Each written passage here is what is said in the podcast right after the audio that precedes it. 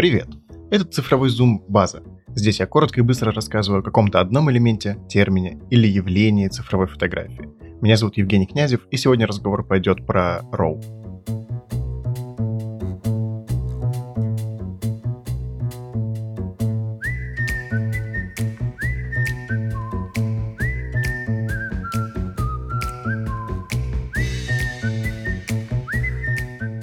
Наверняка многие слышали про RAW, но не все понимают его особенности.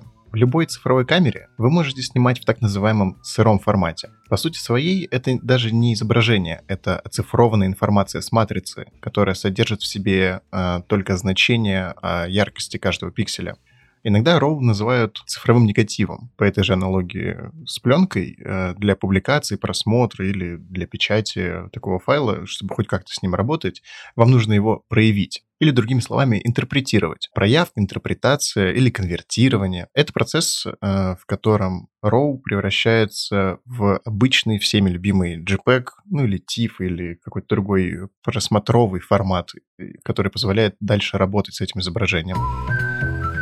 Главная проблема данного формата в том, что у всех производителей свой собственный формат RAW. Это CR2 или CR3 у Canon, NEF у Nikon, ARV у Sony, RAW с буквой F на конце у Fujifilm, э, ну и так далее. Э, идея в том, что только родной конвертер данного производителя знает, как правильно интерпретировать файлы. Но родные конвертеры обычно крайне ужасные, непонятные, но их алгоритмы уникальны и подходят под конкретные камеры. Поэтому универсальные решения, например, от Adobe, вроде Lightroom или Adobe Camera Raw, а, никогда не дадут такого же хорошего результата, как родные конвертеры но остаются все равно более универсальными инструментами и де-факто стандартами рынка.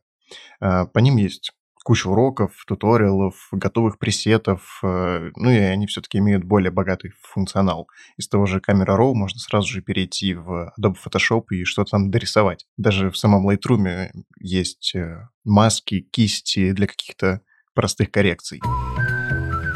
Тот же Adobe около 15 лет назад э, попытался ввести свой унифицированный единый формат RAW-файлов, и назвал его DNG. Это аббревиатура Digital Negative. Этот формат лучше всего поддерживается тем же Lightroom, а из производителей а в него дают снимать э, Leica, Pentax, Hasselblad, Sigma, Ricoh и абсолютно все смартфоны. Когда вы снимаете на смартфоне в RAW, вы как раз-таки снимаете DNG. На Android-смартфонах обычно функция съемки спрятана в ручной или так называемый профессиональный режим.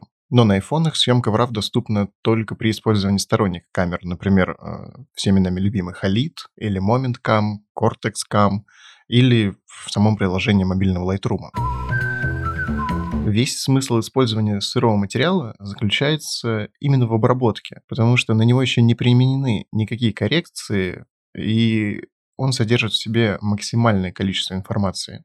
Главным моментом при обработке обычно считают возможность как угодно исправлять баланс белого на фотографиях. Помимо этого, всегда можно вытянуть чуть больше информации из теней, сделать настройки резкости или шумоподавления, такие, как нужны именно вам, а не такие, какие были заложены в камеру. Если вникать глубже, это происходит из-за того, что в сыром формате гораздо больше глубина цвета. Здесь нужна краткая справка. Э, стандартный JPEG имеет глубину цвета в 8 бит, то есть каждый пиксель может хранить себе градацию яркости, э, которая содержит 256, а именно 2 в 8 степени, оттенков, различных оттенков. При этом в RAW в зависимости от модели камеры, изображение обычно имеет глубину 12 или 14 бит, что, соответственно, 4096 или 16 тысяч с чем-то там оттенков, что несоизмеримо больше. Большая глубина цвета позволяет нам избежать артефактов, которые возникают при обработке. Вы наверняка видели, как на плавном градиенте закатного неба появляются полоски разных оттенков при повышении контраста, и оно идет как будто лесенкой. Для обработки RAW на смартфоне также подойдет не каждый редактор, который у вас наверняка есть. В нем должна быть э, обязательно именно поддержка функционала обработки RAW. Э, например, это можно делать в Snapseed, в Visco, в мобильной версии Lightroom, но в Lightroom это можно делать только с родными равами, снятыми на это устройство. Если вы хотите обработать что-то снятое с другой камеры или с другого смартфона, вам придется оформить подписку. Также эти функции есть в более продвинутых редакторах, которые доступны для iPad, например, тот же Affinity Photo. Можно задаться вопросом, если RAW такой крутой, то почему бы его не использовать всегда? Ну, во-первых, RAW всегда подразумевает под собой последующую обработку, что снижает скорость публикации. Это очень важно, например, для новостных репортеров или некоторых конкурсов, которые топят за достоверность и документальность. А, во-вторых, RAW занимает в 2-3 раза больше места на ваших носителях, и никому не надо хранить э, так много информации. Все-таки память дорогая. Э, в-третьих, э, иногда камера сразу может выдавать результат лучше, чем вы сможете накрутить в редакторе, если вам не хватает э, опыта в обработке. В конце выпуска хочу сказать, что RAW очень сильно расслабляет фотографа, позволяет делать ошибки. Можно промахиваться по экспозиции, по балансу белого, потому что, да, что, потом на посте поправим. Но гораздо продуктивнее научиться сначала снимать сразу в JPEG и получать хорошую картинку в один клик, а RAW использовать как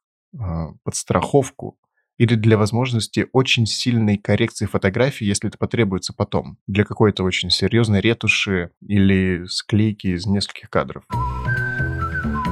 С вами был Евгений Князев. Подписывайтесь на наши инстаграмы, на телеграм-канал «Мобильную фотографию».